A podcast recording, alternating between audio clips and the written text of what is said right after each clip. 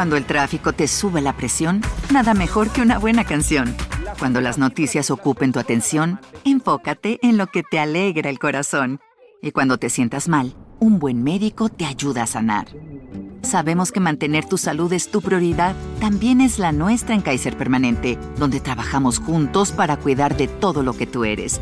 Kaiser Permanente, para todo lo que tú eres. Kaiser Foundation Health Plan of the Mid-Atlantic Stay Inc. 2101 East Jefferson Street, Rockville, Maryland 20852. Un crimen perfecto azota California en la década de los 60. Códigos eran impresos en los periódicos. Gente se asustaba solo por imaginar que algún día podría llegar a ser el blanco de este psicópata. Padres horrorizados por la vida de sus hijos y un asesino en serie que planeaba su próximo acto atroz. Pero, ¿qué fue lo que sucedió para que este sujeto pasara a la historia como uno de los misterios más grandes y de los mayores asesinos en serie?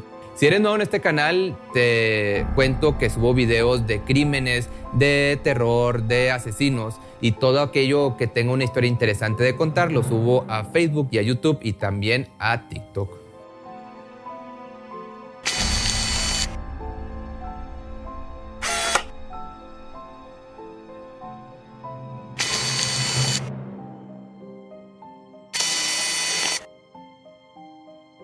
El 20 de diciembre de 1968, Betty Lou Jensen y David Faraday tuvieron su primera cita. Ellos en verdad se gustaban y se encontraban muy nerviosos. Habían ido a un concierto al instituto de ella, pero los dos querían un momento a solas ya que por fin estaban teniendo una salida oficial. Querían un mejor recuerdo, algo más especial e íntimo, algo más cachondo. Aparcaron el auto en Lake Herman Road, al este de Vallejo, en California. El momento era idóneo y el lugar le regaló una profunda oscuridad. Pero antes de que ocurriera el acto tan anhelado, cerca de las 11 de la noche, otro carro se estacionó a un lado de ellos. Todo pasó tan deprisa. Alguien descendió del vehículo y le disparó al neumático y a una ventanilla. Betty, de 16 años, se asustó cuando su compañero David, de 17, recibió un tiro en la cabeza.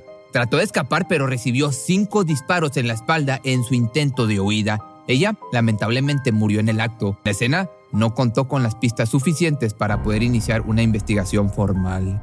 El caso llegó hasta el periódico San Francisco Chronicle. No había pruebas ni testigos, solo dos cuerpos sin vida.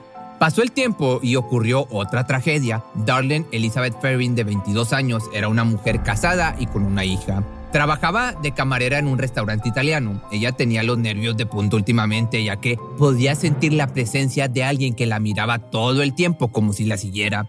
Ese día, la camarera había realizado una fiesta en su hogar e invitó a todos sus amigos, familiares y alguna que otra persona que habitaba cerca del vecindario. Sin embargo, en algún punto de la reunión alguien llegó, no era un invitado, sino más bien un colado. Se veía como cualquier persona normal, alto, corpulento, cabello rizado, con gafas y bien vestido, así que, sin más, lo dejó quedarse sin saber que él sería el causante de su precipitada muerte, que él sería su asesino. La fiesta se ponía cada vez más extraña para la anfitriona. El desconocido de gafas no dejaba de observarla desde una esquina, ni siquiera comía o sonreía, solo la miraba. Estaba solo, sin convivir con algún otro invitado del lugar. El miedo se quedó con ella toda la noche y se incrustó en sus huesos, como si de un mal presagio se tratara. Nadie jamás supo sobre la identidad de ese misterioso invitado.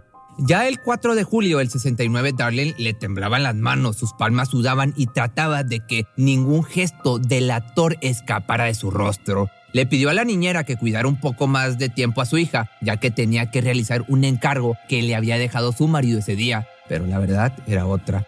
Ella iría a encontrarse con su amante, uno que provocaba que sus piernas temblaran de solo recordar y pensar que iría a encontrarse con Michael Renaud de 19 años. Pasó por él en su auto y se dirigieron a un lugar mucho más solitario, al estacionamiento de Blue Rock Springs, un campo de golf en Vallejo, California. Cuando llegaron a su destino planeado, unos jóvenes aparcaron a su lado, pero se fueron rápidamente después de detonar algunos fuegos artificiales por el festejo del 4 de julio. Sin embargo, lo que la pareja no esperaba era que minutos después, en la madrugada del día siguiente, el auto regresó al lugar y se estacionó detrás de ellos. El miedo de Darlene por fin se cumplió. Alguien se bajó del auto y los alumbró con una lámpara. Los corazones de ambos saltaron dentro de su pecho. Al principio pensaron que se trataba de un policía, hasta incluso del esposo de la mujer. pero no, era mucho peor. El desconocido apuntó el arma y realizó nueve disparos. Dos le dieron a él cuando intentó ir al asiento de atrás y siete le tocaron a ella, cuatro en los brazos y uno en el pulmón, otro en la espalda y en el corazón.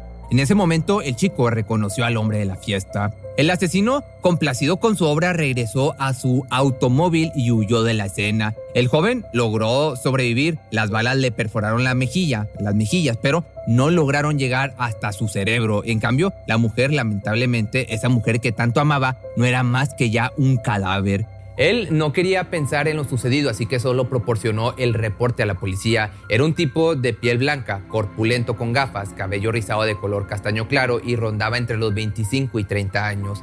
Ese mismo día, a las 12.30 de la tarde, sonó el teléfono del Departamento de Policía de Vallejo. Se trataba de un hombre que llamó para informar del doble asesinato. Lo más aterrador es que confesó que había sido él el causante de esas muertes y también las de Betty Lou Jensen y David Faraday siete meses atrás. Pero por otro lado, Dean, el esposo de la víctima, llegó en aquel momento a su casa contento. Sus amigos lo acompañaban para poder seguir celebrando el 4 de julio, pero el teléfono sonó. Él contestó, pero solo se escuchaban jadeos, así que colgó.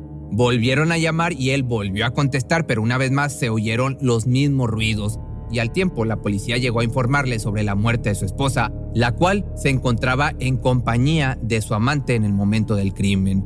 No tuvo mucho tiempo para pensar en todo lo que había sucedido, ni para guardar luto para su infiel esposa ya sin vida, porque fue considerado como sospechoso al poco tiempo después pero se logró comprobar que tenía una coartada en el momento del crimen, así que se descartó. También se comprobó que Dean era el segundo esposo de la mujer, así que el ex marido también pasó a formar parte de la lista de la investigación, aunque de igual forma fue eliminado como autor del crimen.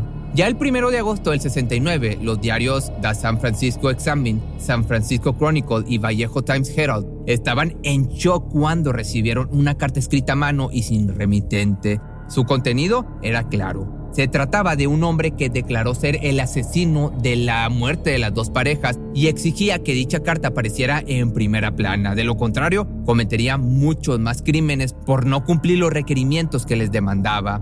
Además, contenía una hoja con un mensaje en código. Se trataba de un criptograma con ocho filas y 17 símbolos distintos que contenían su verdadera identidad. La firma remitente era un círculo tachado con una cruz. Los trabajadores estaban nerviosos, no querían publicar dicho correo en el periódico, mucho menos en la portada, para, digamos, no darle más poder al psicópata, pero ante la clara amenaza decidieron imprimirlo entre las hojas y no al inicio como pedía el homicida. Los periódicos se vendieron al instante. Días después llegó otra correspondencia. Los trabajadores del diario estaban, te podrás imaginar, súper nerviosos. Esta nueva carta llegó con un seudónimo en ella. El homicida se hacía llamar Zodiaco e insistía en que su identidad se encontraba dentro del código que había enviado, aunque era poco probable. Incluso para corroborar que se trataba de él y no de un impostor, les mencionó detalles sobre los atentados que solo sabía en aquel momento la policía. La gente de aquella época estaba conmocionada y atenta ante cualquier declaración que los medios realizaran sobre la situación. El miedo era totalmente colectivo. Expertos de la Agencia de Seguridad y del FBI fracasaron al momento de intentar resolver el código. Donald Harden, un profesor de 41 años, vio el código en el periódico. A él desde pequeño le emocionaba descifrar mensajes, claves o códigos, así que tomó cartas en el asunto y comenzó a resolver lo que el mensaje oculto estaba tratando de revelar. Él se dio cuenta de que se trataba de una clave de sustitución y que solo le faltaba darle sentido. Sin embargo, en algún punto su mente se puso en blanco, sus ánimos decayeron y estuvo a punto de rendirse, pero a su mente llegó una gloriosa idea. Le preguntó a su esposa. Betty Harden fue crucial para resolver todo el enigma. Ella supuso que al igual que con los otros asesinos seriales o que como la mayoría de estos sujetos, su egocentrismo debía estar representado en alguna parte del mensaje e incluso apostó que en algún lado estaría escrito algo sobre el gusto de matar. Ella había ganado. La pareja tardó menos de 24 horas en interpretar los símbolos. El mensaje no decía la identidad de este sujeto, pero sí lo siguiente. Me gusta matar gente porque es mucho más divertido que matar animales salvajes en el bosque, porque el hombre es el animal más peligroso de todos. Matar es la experiencia más excitante. Es todavía mejor que acostarte con una chica. Y lo mejor de todo esto es que cuando me muera, renaceré en el paraíso y todos a quienes he matado serán mis súbditos. No les daré mi nombre porque ustedes tratan de retrasar o detener mi recolección de súbditos para mi vida en el más allá. El 27 de septiembre del 69, Brian Hartner, de 20 años, y Cecilia Shepard, de 22, eran dos universitarios que estaban teniendo un picnic romántico a la orilla del lago Berryessa en el Valle de Napa, unos 30 kilómetros de Vallejo. La pareja estaba tranquila y disfrutando de la vista que la naturaleza les estaba regalando. El momento era perfecto, en ese instante solo existían ellos dos, no había nada más. Pero Cecilia logra distinguir a un hombre que los estaba observando desde lejos y que se acercaba a ellos. Al principio creyó que había visto mal, pero no. El hombre salió desde las plantas con un arma en las manos. El sujeto estaba todo tapado de negro y con un símbolo de un círculo tachado en el pecho. Ese era el símbolo del zodiaco. El Ruin les dijo en cambio que acababa de escapar de la cárcel y que había asesinado a un guardia de la prisión. Les pidió su dinero y las llaves del coche porque supuestamente iría a México. Después sucedería lo atroz. Este criminal le pidió a la mujer que atara a su pareja y posteriormente él la amarró a ella. Los universitarios pensaron que ahí acabaría el, el, asalto, que todo saldría bien y que en un rato más podrían llegar a su casa sanos y salvos. Eso sí, sin dinero ni auto, pero con vida. Pero la cosa no resultó nada bien ni agradable de recordar.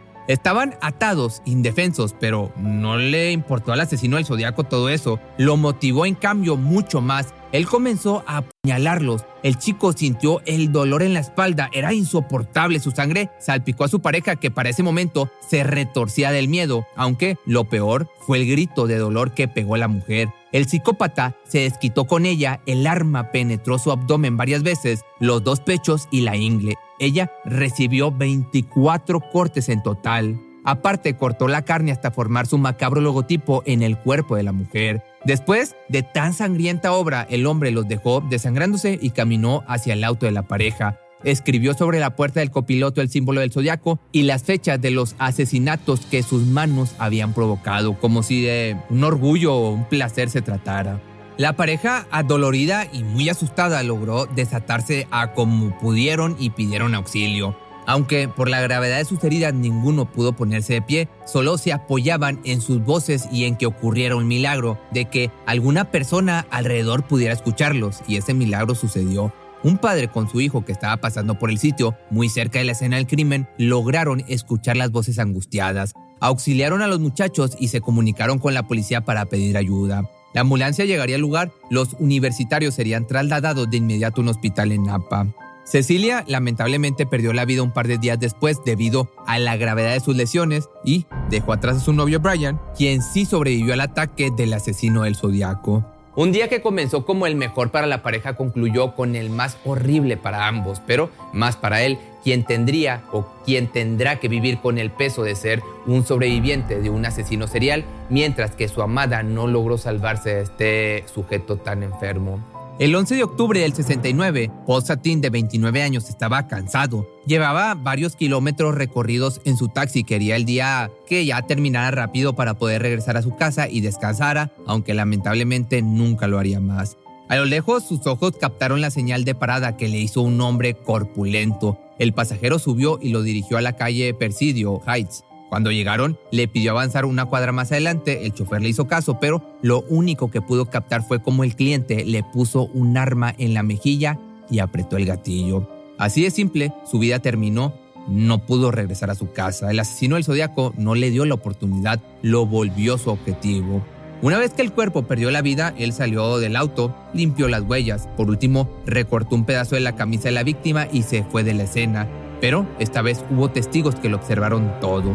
Tres hermanos estaban disfrutando la noche cuando escucharon el disparo, se asomaron por la ventana y vieron lo que sucedió. Llamaron a la policía y le describieron al atacante, hombre gordo, blanco y con un peculiar corte de cabello. El agente que tomó la llamada del atraco cometió, cometió un terrible error uno que sería clave para que el asesino no fuera encontrado esa noche. Escribió que el atacante era una persona de color cuando en realidad esto no era así. Poco después de la alerta, dos policías, Eric Selms y Donald Fouke, detuvieron a un sospechoso. Encajaba a la perfección, pero ¿qué crees? Era blanco, así que lo dejaron ir. Cuando los oficiales corrigieron este error, ya era demasiado tarde. El perpetrador ya se había ido, quedó libre una vez más.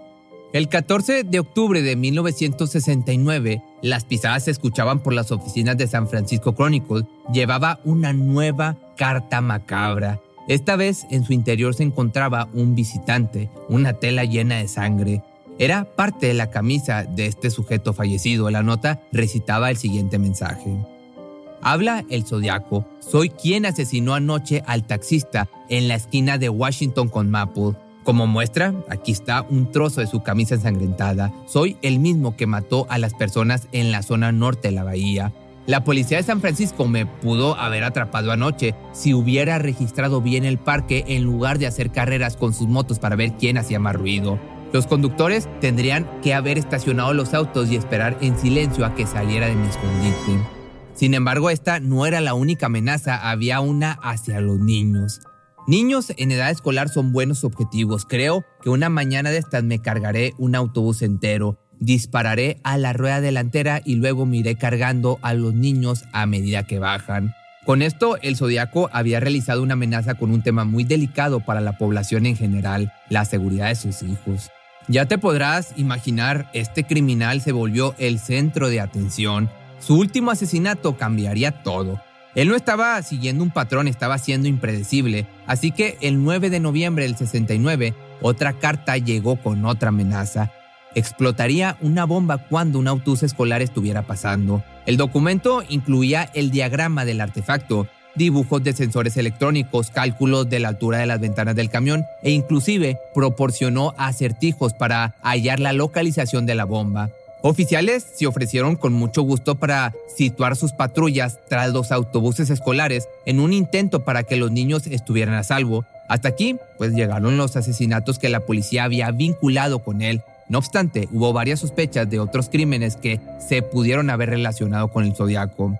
Así, el 22 de marzo de 1970, Caitlin Jones, de 22 años, iba por la ruta 132 al oeste de California. Volteó a ver a su pequeña pasajera, su bebé de 10 meses era hermosa, pero de pronto unas luces parpadearon atrás de su auto, le pedían que se parara, ella lo hizo y un hombre se bajó del otro vehículo y se acercó a la ventanilla de ella. Tiene una rueda floja, le comentó. De inmediato la mujer, Kaylin, se preocupó porque pudo haber pasado un grave accidente y estaba en compañía de su bebé. Ella no lo pensó ni un poco, primero estaba la seguridad de las dos, así que aceptó que este sujeto se la arreglara. No se bajó del auto, confió y esperó. Una vez hecha la labor, Kaylin siguió su camino. Sin embargo, pocos minutos después, perdió la rueda por completo. Todo fue muy extraño, casi como si estuviera planeado. Estando sola con su bebé, esperaba que alguien pasara pronto para que la ayudara. ¿Y qué crees? El mismo hombre que la ayudó anteriormente se estacionó a un lado de ella. La rueda estaba peor que lo que parecía y se ofreció este sujeto para llevar a las dos personas, a la bebé y a la madre, a la gasolinera más cercana. Una vez los tres en camino, pudo ver Kaylin la gasolinera a lo lejos, pero él no se detuvo. Pasó de largo. La madre comenzó a sospechar que algo malo iba a pasar. De pronto, él la volteó a ver y el miedo en su interior creció. Tire a su bebé por la ventanilla, fue lo que le gritó alarmando a la mujer por la horrible petición. Ella buscaba poner a salvo a su hija de aquel monstruo, así que saltó del auto en movimiento y se escondió detrás de algunos arbustos. El auto finalmente se perdería en la noche. Más tarde, en la estación de policías, la mujer señaló el retrato del zodiaco afirmando que era un hombre que la hizo pasar un rato terrorífico. Nadie podía dar con el asesino el caricaturista Robert Graysmith, que trabajaba en el área de redacción de San Francisco Chronicle y que era un apasionado por el caso, se cansaba de pensar día y noche sobre el responsable de las muertes. Incluso husmeaba en los escritorios y en los archivos para poder armar su propia investigación.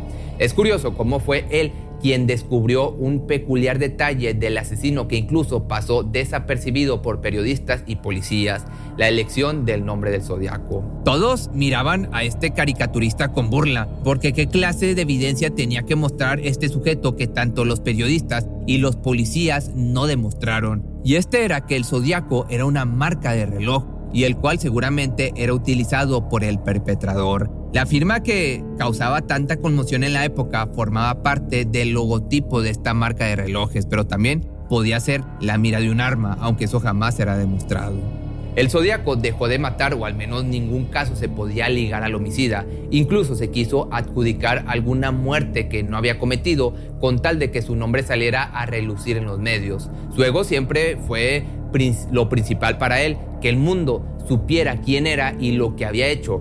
Y pues al final de cuentas digamos que sí lo logró. De hecho, el periodista Paul Avery de San Francisco Chronicle estaba haciendo su trabajo como todos los días. Él era encargado de cubrir todo lo referente a este sujeto, pero esa jornada fue distinta. Llegó una carta, no para el periódico, sino para él. Era una postal de Halloween. En el reverso se encontraban las palabras Picaboo, estás condenado. Al parecer el reportero había disgustado al asesino con sus opiniones. La postal se publicó en la primera plana. El periodista tuvo miedo por el resto de su vida. Nunca pudo estar en paz un solo momento, ya que su cerebro le decía que el zodiaco vendría por él en cualquier instante. Pero de igual forma el último texto que este loco mandó a los medios fue el 24 de abril del año del 78 y en él acepta que el detective Dave Toshi era muy talentoso, pero él era más inteligente. Además esperaba que en algún momento de la historia le hicieran una película y se preguntó quién lo interpretaría, porque como te decía, para este sujeto lo más importante era su ego. Lo peor es que sí se hizo famoso, sí fue real, sí le hicieron una película. David Fisher fue el director. Este filme se creó en el año del 2007 y contó con los actores Jay Gyllenhaal, Mark Ruffalo y Robert Downey Jr. Ya en las últimas cartas que recibieron del asesino, este aseguró que iba a seguir matando, que no se iba a detener, pero que esta vez no daría detalles de sus crímenes. Iba a hacer todo lo posible para que parecieran accidentes, aunque una de las correspondencias que recibieron decía lo siguiente, Departamento de Policía de San Francisco igual a cero, Zodíaco igual a 37, haciendo alusión a todas las víctimas que tenía. Este dato de igual forma nunca se pudo comprobar, él no volvió a actuar o eso es lo que se cree. Tiempo después, un sospechoso que encajaba a la perfección con el asesino entró en el radar de la policía. La persona que lo denunció, del cual no se sabe el nombre, estaba nerviosa cuando contó lo que sabía a los oficiales. Le relató que un día fue a tomar con su amigo Arthur Late Allen y cuando él estaba ebrio comentó en voz alta su intención por asesinar parejas. Inclusive llegó a decir que su apodo sanguinario sería Zodiaco. Cuando la ley lo investigó descubrieron que el sospechoso contaba con un reloj de la marca Zodiac que su madre le había regalado en el año del 67. También poseía unas botas que calzaba con la misma suela y talla que la huella encontrada en el lugar del picnic sangriento. A este individuo le gustaba cazar y contaba con varios cuchillos. De hecho, lo cacharon con algunos de ellos llenos de sangre durante las mismas fechas que ocurrió la tragedia a la orilla del lago. Pero él dijo que había matado a unos pollos. Ante todas estas pruebas, siempre se le ligó con la investigación del Zodíaco hasta su muerte en agosto del 92, el cual, durante su tiempo en vida, se declaró siempre inocente. Pero con los avances de la tecnología en el siglo XXI se declaró la inocencia de Arthur al comprobar que las pruebas de ADN no coincidían. También se compararon las caligrafías de las dos personas y se realizaron las pruebas dactilares lo cual solo mostró lo que ya se mencionó, él no era el zodiaco. Tiempo después, en el año 2014, Gary Stewart publicó un libro en donde aseguraba que el homicida era su padre y sabía de quién se trataba. Él vivía en el estado de Luisiana junto a sus padres adoptivos, pero cuando se enteró de que su madre biológica quería conocerlo, no lo pensó mucho y viajó en el 2002 hasta San Francisco para verla. Ella le dijo que su padre se llamaba Earl Van Best Jr. Le contó cómo a sus 14 años lo conoció en una heladería, establecieron una relación, escaparon y luego se casaron, pero cuando ella resultó embarazada a temprana edad, él se desatendió y no quiso saber nada más de su persona. Dio a luz la madre de Nueva Orleans y después abandonó a su bebé en Boston. Sin embargo, la historia comenzó a ponerse turbia cuando su progenitora le confesó que su padre había sido arrestado y juzgado por el cargo de corrupción de menores. El morbo lo llegó a querer saber más sobre su padre, investigó e indagó más sobre el hombre, pero lo que descubrió le erizó la piel. Todo lo que había indagado sobre su progenitor lo hacía sospechar de que se trataba del asesino del zodiaco. Él aseguró que el hombre tenía una cicatriz en la mano igual que el asesino. La firma de ambos se parecían también e incluso el chico llegó a afirmar que en uno de los criptogramas de este asesino se encontraban el nombre de Earl y que su rostro coincidía con el retrato del homicida. Incluso llegó al extremo de llevar a comparar la escritura de su padre y la del asesino con un examinador de documentos forenses. El experto ligó 60 documentos con el zodiaco y declaró lo siguiente. Mi conclusión es prácticamente cierta de que los dos hombres quienes escribieron los documentos son la misma persona. En los años que tengo de experiencia examinando documentos, rara vez he visto dos juegos de caligrafía tan parecidos. Esta investigación fue a parar a las manos de la policía de San Francisco, pero él aseguró que fue desechada sin la adecuada indagación, así que publicó su libro dándole a conocer al mundo lo que él había averiguado y a la conclusión que llegó. La realidad es que Earl Van Best Jr. era un sospechoso más en la lista que tenía la policía del caso, en donde había alrededor de 2.500 personas que tenían que investigar Incluso se llegó al extremo de suponer que otro asesino, el BTK, en realidad era el Zodíaco que se había cambiado de lugar, pero esta conclusión jamás logró ser comprobada. En la actualidad, el Departamento de Policía de San Francisco, junto con el FBI y otras agencias, realizan nuevas pruebas de ADN para poder obtener un perfil completo de este asesino que lo ligue con algún sospechoso. Asimismo, cada vez se está más cerca de descubrir la identidad de este lúgubre personaje. De esta forma, un grupo formado por un amplio abanico de detectives, periodistas y oficiales de inteligencia artificial llamados The Case Breakers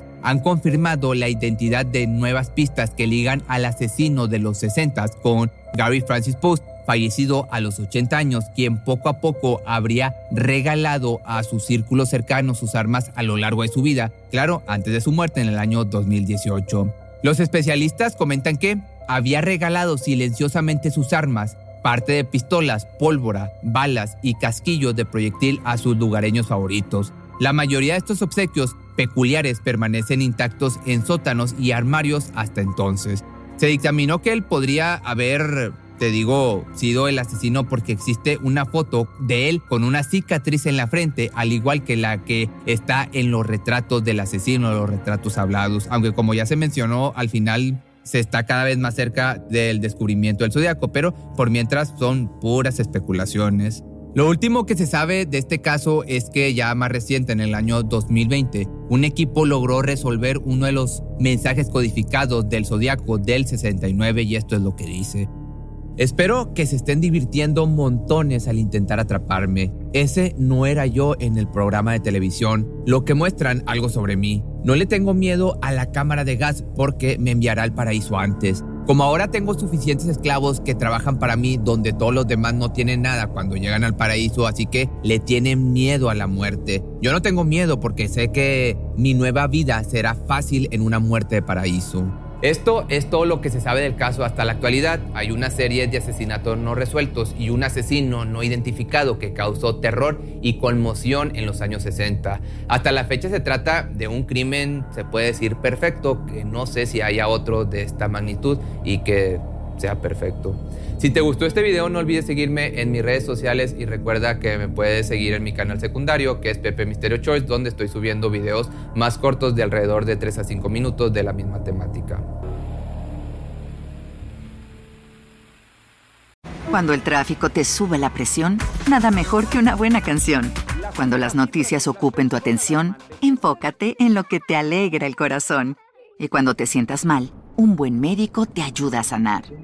Sabemos que mantener tu salud es tu prioridad, también es la nuestra en Kaiser Permanente, donde trabajamos juntos para cuidar de todo lo que tú eres. Kaiser Permanente, para todo lo que tú eres. Kaiser Foundation Health Plan of the Mid-Atlantic Stay Inc., 2101 East Jefferson Street, Rockville, Maryland 20852. ¿No se merece tu familia lo mejor? Entonces, ¿por qué no los mejores huevos? Ahora, Egglands Best están disponibles en deliciosas opciones. Huevos clásicos, de gallina libre de jaula y orgánicos de Egglands, que ofrecen un sabor más delicioso y fresco de granja que le encantará a tu familia. En comparación con los huevos ordinarios, Egglands Best contiene la mejor nutrición como 6 veces más vitamina D, 10 veces más vitamina E y el doble de omega 3 y B12. Solo Egglands Mejor sabor, mejor nutrición, mejores huevos. Visita egglandsbest.com para más información.